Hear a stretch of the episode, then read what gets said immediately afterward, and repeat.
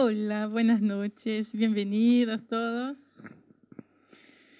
Bien, eh, hoy voy a compartir una palabra que Dios me ha ministrado mucho recientemente, me ha hablado y espero que pueda hablar con ustedes también.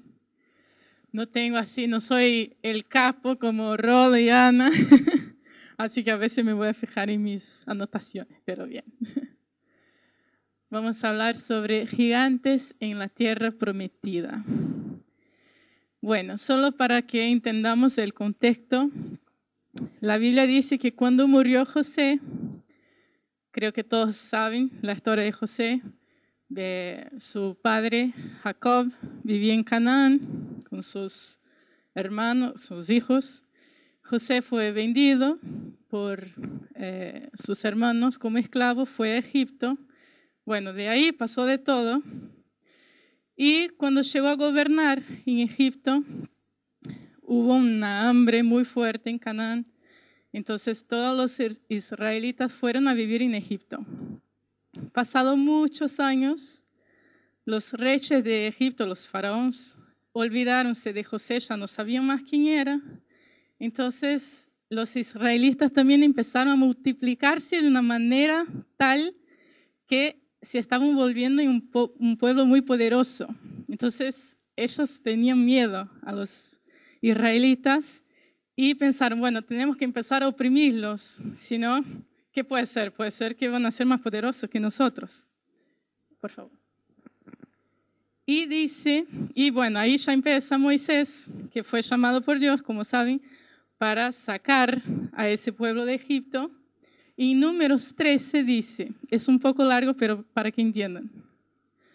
Cuando Moisés los envió a explorar la tierra de Canaán, les dijo, suban por el Negev hasta llegar a la montaña. Exploren el país y fíjense cómo son sus habitantes, si son fuertes o débiles, muchos o pocos.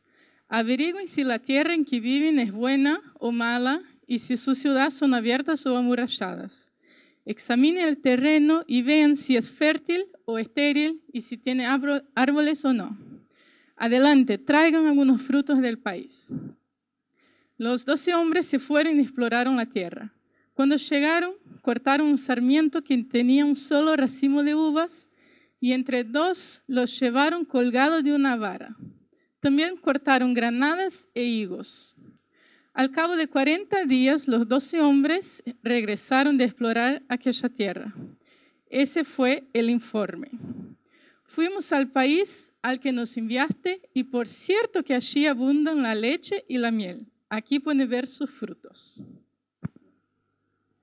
Así que era tan grande, dice la Biblia, los frutos que tuvieron que llevar como colgado de dos. Imagínate, una uva que no, no puedes cargarla sola. O sea que ellos escucharon, eh, dice que más o menos por 400 años estuvieron ahí en Egipto y ellos escucharon de generación en, generación y en esta época, viste que no había internet, no había nada, o sea que era de boca en boca. Entonces escucharon de generación en generación que iban a heredar una tierra que abundaba la leche y la miel y que de hecho tenía frutos muy abundantes, digamos, uno más. Pero, siempre hay un pero. El pueblo que allí habita es poderoso y sus ciudades son enormes y están fortificadas. Hasta vimos gigantes allí. Caleb hizo callar al pueblo ante Moisés y dijo, subamos a conquistar esa tierra. Estoy seguro de que podremos hacerlo. Pero los que habían ido con él respondieron, no podremos combatir contra, combatir contra esa gente, son más fuertes que nosotros. Y comenzaron a esparcir entre los israelitas falsos rumores acerca de la tierra que habían explorado. Y decían, la tierra que hemos explorado se traga a sus habitantes, y los hombres que allí vimos son enormes. Comparados con ellos, parecíamos langostas y así nos veían ellos a nosotros. Ah, siempre hay un pero. Bueno, así que ellos habían escuchado de generación en generación que sí había una tierra muy, muy buena, que abundaba la leche y la miel, pero no habían escuchado acerca de los gigantes. Y no es como si los gigantes surgieron de la nada, ya estaban ahí hace mucho. Eh, Abraham, Isaac, Jacob, cuando vivieron ahí, sí, habían gigantes también, pero ese tipo de información, digamos que se fue perdiendo a lo largo de los años y lo que llegó a sus oídos era que la tierra era muy buena. Entonces no sabían de esta parte de los gigantes. Uno más, por favor. Cambiando un poco de contexto, Jesús cuando está hablando a sus discípulos dice, en este mundo afrontarán aflicciones, pero anímense, yo he vencido al mundo. ¿Qué quiere decir? Dios cuando estaba con los israelitas, no es que no haya sido honesto, sino que, digamos que esa información por un tiempo fue ocultada de los gigantes. Y Jesús también siempre fue muy, sincero y muy honesto acerca de lo que íbamos a pasar. Fíjense que no dice, ah, puede ser, quizás, no sé, puede ser que surjan aflicciones. No, dice que sí, nosotros vamos a afrontar aflicciones. No es una posibilidad o quizás. Si, si tenés mala suerte, vas a pasar por aflicciones. No, sí o sí, Desafortunadamente les digo que sí, vamos a pasar por aflicciones. Eso nos dijo Jesús. Pero en 1 Juan 5, eso no está. Dice, porque todo el que ha nacido de Dios vence al mundo. Esta es la victoria que vence, eh, esa es la victoria que vence al mundo, nuestra fe. ¿Quién es el que vence al mundo sino el que cree que Jesús es el Hijo de Dios? O sea, así como los israelitas quizá pensaban que iban a heredar la tierra sin ningún esfuerzo, sin nada, como, ah, bueno, vamos a heredar y ya está. No, había un esfuerzo, había algo que, una aflicción, digamos, que sobrepasar, que eran los gigantes. Ahora que, como todos saben, ya estoy embarazada. Bueno, no sé cuántos son papás o mamás acá, pero yo empecé a leer un poco más acerca de la maternidad. Y la verdad que empecé a leer cosas como, eh, sí, porque dar la teta duele, ay, porque ahora ya no consigo más dormir, ah, porque ahora ya no tengo más tiempo para ir al baño, qué sé yo, de todo se escucha, ¿no? E incluso empecé a leer mamás recientes también que se enojaban con otras mamás, más o menos como, ¿cómo puede ser que ustedes nunca me avisaron que iba a ser así? Y esas mamás le decían, bueno, si les avisamos de todo lo que iba a pasar, quizás no, no iban a querer ser mamá, ¿viste? Como, no sé, puede ser que desistiera. Pero aunque vas a pasar por varias aflicciones, el hecho de que tengas un hijo y todo, como sobrepasa todas esas dificultades. Entonces yo creo que más o menos la idea es esa de que nos fijamos no, no en los problemas, sino en, bueno, en lo que sea bueno. Uno más, por favor. Por ejemplo, ahí en Éxodo 13, 17, 18, ahí está Moisés. Eh, no, bueno, ya les cuento. Cuando el faraón dejó salir a los israelitas, Dios no los llevó por el camino que atraviesa la tierra de los filisteos, que era el más corto, pues pensó, eso fue antes de que salieran del Egipto. Si se les presentara batalla, podrían cambiar de idea y regresar a Egipto. Por eso les hizo dar un rodeo por el camino del desierto en dirección al mar rojo. La manera como Dios condujo esa situación fue que no es que Dios no fue honesto, ¿viste? Pero Dios sabía que si avisara de antemano, la gente iba sí o sí a desanimar. Entonces, el enfoque de Dios nunca son los problemas. Siempre es la esperanza de que lo que vamos a lograr, la tierra prometida, los frutos de la tierra, nunca los gigantes de la tierra. Uno más, por favor. Miren lo que dijo Jesús a sus discípulos. Juan 16, 12, 13. Muchas cosas me quedan aún por decirles que por ahora no podrían soportar, pero cuando venga el Espíritu de la verdad, Él los guiará a toda la verdad, porque no hablará por su propia cuenta, sino que dirá solo lo que oiga y les anunciará las cosas por venir. O sea, una vez más, no es que Jesús no estaba siendo honesto, sino que sabía que no era tiempo de que los discípulos supieran todo lo que iban a pasar. De hecho, si no me equivoco, de los doce, once fueron muertos de manera muy, digamos, violenta, por, ¿ah? Sí, manera muy violenta, por ser, eh, discípulos de Jesús. O sea, si, si Jesús hubiera dicho en aquella época, no, porque de hecho, bueno, seguime y vas a ver la manera como vas a morir. No iban a seguirlo.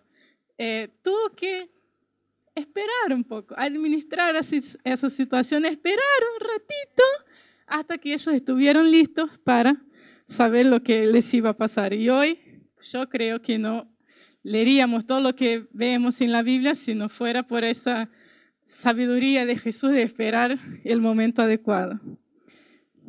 Y si volvemos un poco antes en la historia de Moisés, viste que Moisés, eh, cuando fue llamado por Dios, cuando recibió ese llamamiento, no es como si no tuviera señales. Recibió un montón de señales. Como la vara se convertía en una serpiente, la mano, bueno, ponete la mano acá, sí, está leproso. Ahora, no, ya no está más. Bueno, un par de cosas que lo hizo saber que Dios estaba con él. Pero Dios no le comunicó de antemano que cuando iba a hablar con Faraón, él iba a decir no, y no, y no, y otra vez no, y no, y no. Entonces, lo que pasa es que en Éxodo 5 dice, Moisés se quejó con Dios. Dice, Moisés se volvió al Señor y le dijo, ay Señor, ¿por qué tratas tan mal a ese pueblo? ¿Para esto me enviaste? Desde que me presenté ante el faraón y le hablé en tu nombre, no ha hecho más que maltratar a este pueblo, que es tu pueblo, y tú no has, hecho nada para librarlo. ¿Ves la osadía de Moisés?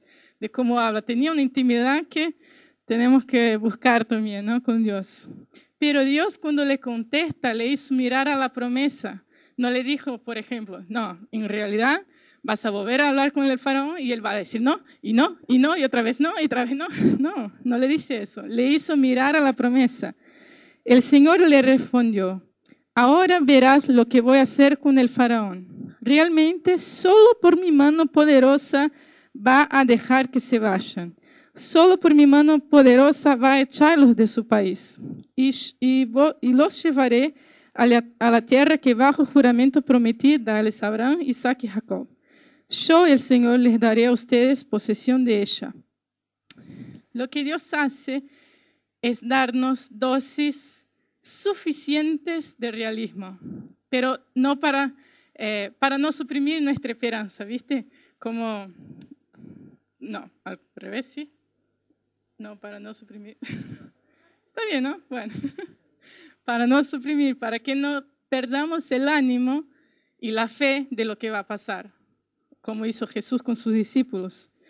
Eh, como la historia de José, ¿se acuerdan que cuando José fue a hablar con sus hermanos, decía que en sus sueños los hermanos lo reverenciaban?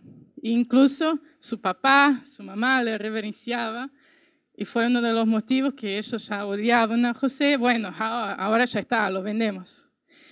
Y Dios no le dijo, bueno, le voy a dar un sueño que vos vas a ser el más poderoso del Egipto, pero vas a pasar por eso, eso, eso, eso. Porque por eso son dosis em, suficientes de realismo, digamos. Porque Dios no quiere que nos fijemos en los gigantes, sino en la tierra prometida. Porque Dios más que nada también sabía que ese tipo de información no iba a hacer falta. ¿Me entendés? Como no hacía falta descubrirla antes. Pasa y te voy a ayudar en medio del camino, pero no hace falta que sepas de todo antes. La verdad que Dios no quiere que valoremos demasiadamente a los gigantes o como dijo Jesús, ni a las aflicciones. Jesús había dicho que sí pasaremos por aflicciones, pero no terminó ahí. Nos dijo, pero cálmate, yo vencí al mundo. Eh, eso también me hace acordar cuando nosotros, Rafi y yo, decidimos venir a Buenos Aires. Antes de decidirnos, siempre hablábamos con Rodo y con Ana, y ellos siempre nos contaban de cómo era bendecido vivir acá. Ah, porque acá es lindo, porque eso, porque eso, porque aquello. Bueno, Claro, más o menos así. Todo es muy barato. El gas, claro, el gas, la agua, no, no, no, no saben, todo es muy barato. Y bueno, pero cuando, y bueno, cuando decimos que íbamos a venir, a los poquitos, a los poquitos, despacito, nos fueron dando dosis de realismo. ¿Viste? Como, bueno, entonces ya sabíamos que algunas cosas, la inflación no era como si fuera en Brasil, eh, encontrar empleo no es como si fuera así al tiro, bueno, ya está, ya lo encontré. Como dosis de realismo a los poquitos. Ellos hicieron exactamente como Dios hizo con los, con los israelitas, ¿viste? y no es como si eh, vinimos totalmente ignorantes de lo que íbamos a pasar. Ya sabíamos algunas cosas, otras descubrimos por acá, viste que ellos decían que todos de acá eran buena onda. y bueno, excepto Nico, ¿no? Y a los poquitos fuimos, ya sabíamos algunas cosas, pero a los poquitos fuimos también adaptándonos a los gigantes de Argentina, digamos así. Lo que pasa es que nosotros necesitamos también ser realistas. No es como, ah, bueno, ponele, el optimista pero ciego. Alguien le llega y dice, ay, ¿viste que va a subir la luz? No, en nombre de Jesús no va a subir, yo creo que no va a subir la luz. No es así, no es ser un optimista tal que solo crees y sin nada, sin fundamento pero una dosis de realismo siempre es importante, pero no a tal punto de suprimir nuestra fe, no a tal punto de dejarnos de creer que Dios es el Dios de imposible, Dios es el Dios que puede intervenir en cualquier situación que sea y hacer, no sé, manifestaciones poderosas para que lo que quiera que estamos pasando podamos eh, vencer a su lado. Uno más, por favor. Pablo, como todos saben, tuvo una conversión así espectacular. Y él escribió en 2 Corintios 4, 16 a 18, por tanto, no nos desanimamos. Al contrario, aunque por fuera nos vamos desgastando, por dentro nos vamos renovando día tras día. Pues los sufrimientos ligeros y efímeros que ahora padecemos producen una gloria eterna que vale muchísimo más que todo sufrimiento. Así que no nos fijamos en lo visible, sino en lo invisible, ya que lo que se ve es pasajero, mientras que lo que no se ve es eterno. Gente, eso dice un discípulo que pasó por todo lo que puedas imaginar. Todo, todo. A veces nos quejamos de, qué sé yo, la suba del gaso, cosas así. No, no, no, eso sí, ese sí sabe hablar acerca del sufrimiento. ¿Viste?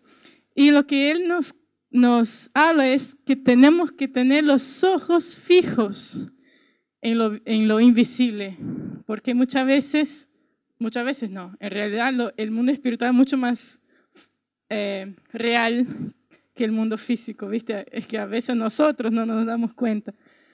Pero tener los ojos fijos en Dios nos hace cuando pasamos por esas situaciones difíciles, cuando vemos gigantes, o cuando estamos en el desierto, cuando estamos en una tormenta que no vemos salida, nos hace escuchar la voz de Dios, nos hace tener la orientación de Dios, nos hace tener la paz de que aunque parezca que no hay salida, en Dios sí hay salida.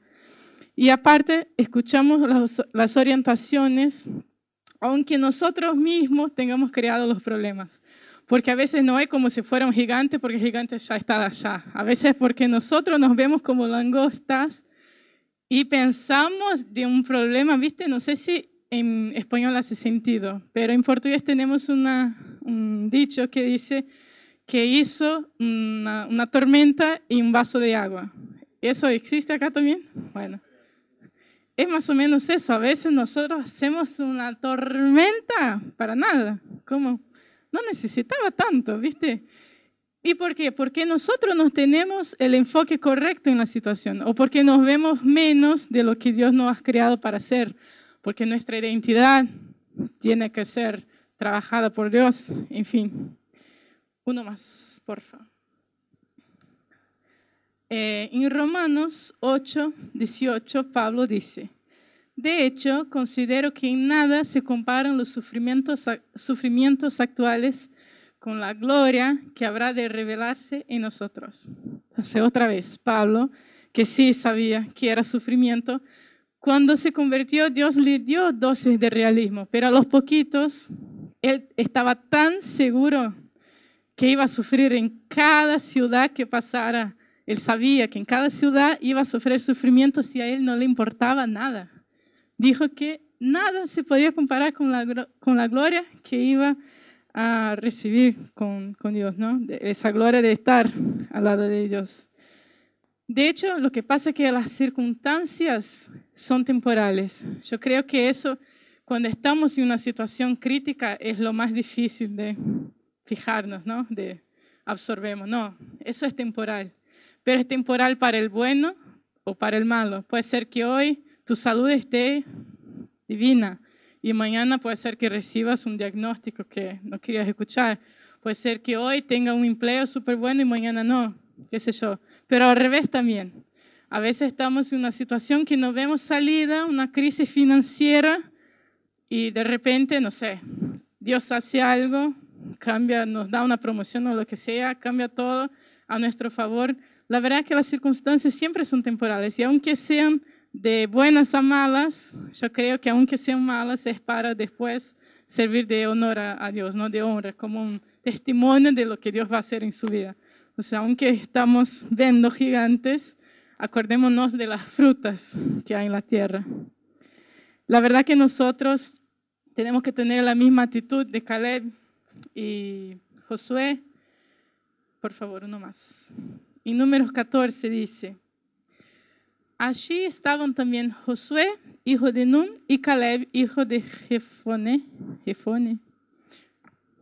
no sé, los cuales habían participado en la exploración de la tierra. Ambos se rasgaron las vestiduras en señal de duelo y le dijeron a toda la comunidad israelita, la tierra que recogimos y exploramos es increíblemente buena. Si el Señor se agrada de nosotros, nos hará entrar en ella. Nos va a dar una tierra donde abunda la leche y la miel. Así que no se rebelen contra el Señor, ni tengan miedo de la gente que habita en esa tierra. Ya son pan comido, no tienen quien los proteja porque el Señor está de parte nuestra. Así que no les tengan miedo. Y esa actitud de Josué y Caleb también me acuerda de la actitud de David. Viste que todos los eh, soldados valientes intentaron ir en contra de Goliat y David fue el único que consiguió, que logró pero no por él. Él sabía que el gigante ya estaba derrotado porque no era él luchando, sino Dios luchando a favor de ellos, ¿no? Eh, hay un dicho motivacional, digamos así, que, que dice eh, que no diga a Dios el tamaño de su problema, sino a su problema el tamaño de Dios, de que cuán grande es Dios. Y yo creo que así como David, así como eh, Caleb, así como Josué, tenemos que tener esa expectativa de que si hay un gigante, el gigante está ahí para ser derrotado. ¿Viste? Si hay un gigante, independientemente que sea porque nosotros nos vimos como langostín o si porque hay un gigante de hecho, que nosotros eh, podamos mirar que ese problema va a caer si lo sometemos a Dios. Más que nada también es entender, no es como eh, esos esos guías de autoayuda, viste, ay, yo voy a vencer el problema. No, es lo que hablamos, de que Jesús dijo, Él venció el mundo y todo el que está en mí vence el mundo.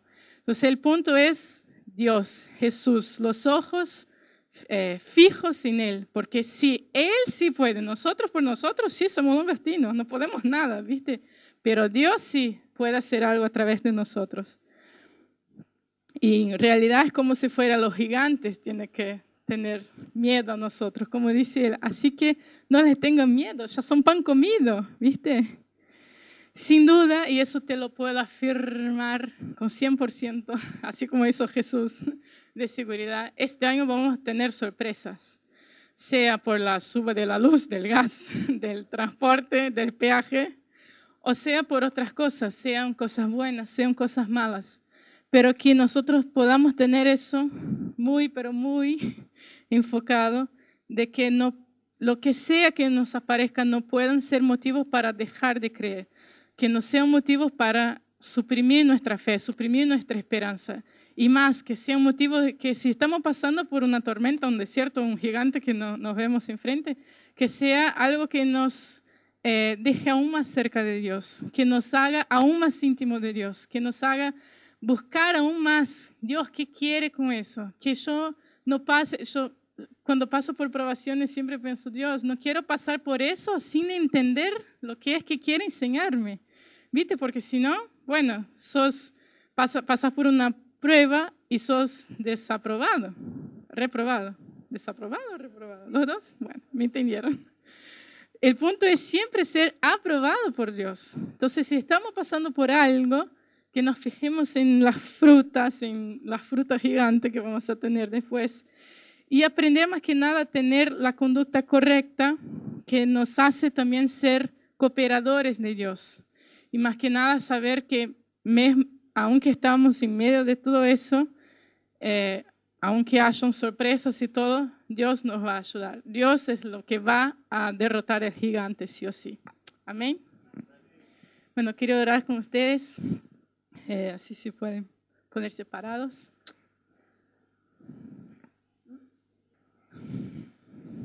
Dios, nosotros queremos te agradecer por esa noche, por ese tiempo en tu presencia, Dios. Y queremos presentar delante tuyo, Dios, todos esos gigantes que vemos o los que nos vemos porque no sabíamos. Todo eso que estamos pasando, que quizás no vemos la salida, quizás no sabemos cómo va a pasar, sea una enfermedad en la familia, sea un problema eh, financiero, sea algo que no tenemos idea cómo va a ser solucionado, relaciones rompidas, rotas. Dios, sea lo que sea, Señor. Creemos que cualquier tipo de problema es algo que vos puedas, puedes usar para tu gloria, para que su gloria sea manifestada en nuestra familia, en nuestro círculo, en nuestros, nuestras relaciones, para que tu gloria aparezca, Señor. Creemos, Dios, que vos sos el único que puede derrotar a esos gigantes, Dios. Pero para eso, Dios, nosotros no podemos vernos como langostas, Señor. Nosotros tenemos que vernos como, hijos, como hijos tuyos, Dios, al igual que Josué, Caleb y David hicieron. Dios, que vos puedas generar una fe sobrenatural en nosotros. Si hoy no la tenemos, Dios, te pedimos, Espíritu Santo, que puedas generar esa fe que, como dijo Jesús, que puede eh, mover montañas. Dios, que sea una fe que nosotros tengamos total seguridad de que vos vas a agir, Dios, de que vos vas a hacer algo, de que nosotros, aunque no sabemos cómo, vos vas a hacer y va a ser una situación para manifestar tu gran poder sobre nuestras vidas, Señor. Ayúdanos también a ser cooperadores tuyos, Dios, en todo lo que hagamos. Cooperadores tuyos, Dios. Y aunque estamos en estos problemas, Dios, que seamos instrumentos en tu mano, Dios, para bendecir a la gente, para ayudarles a ver que vos estás con nosotros, Dios.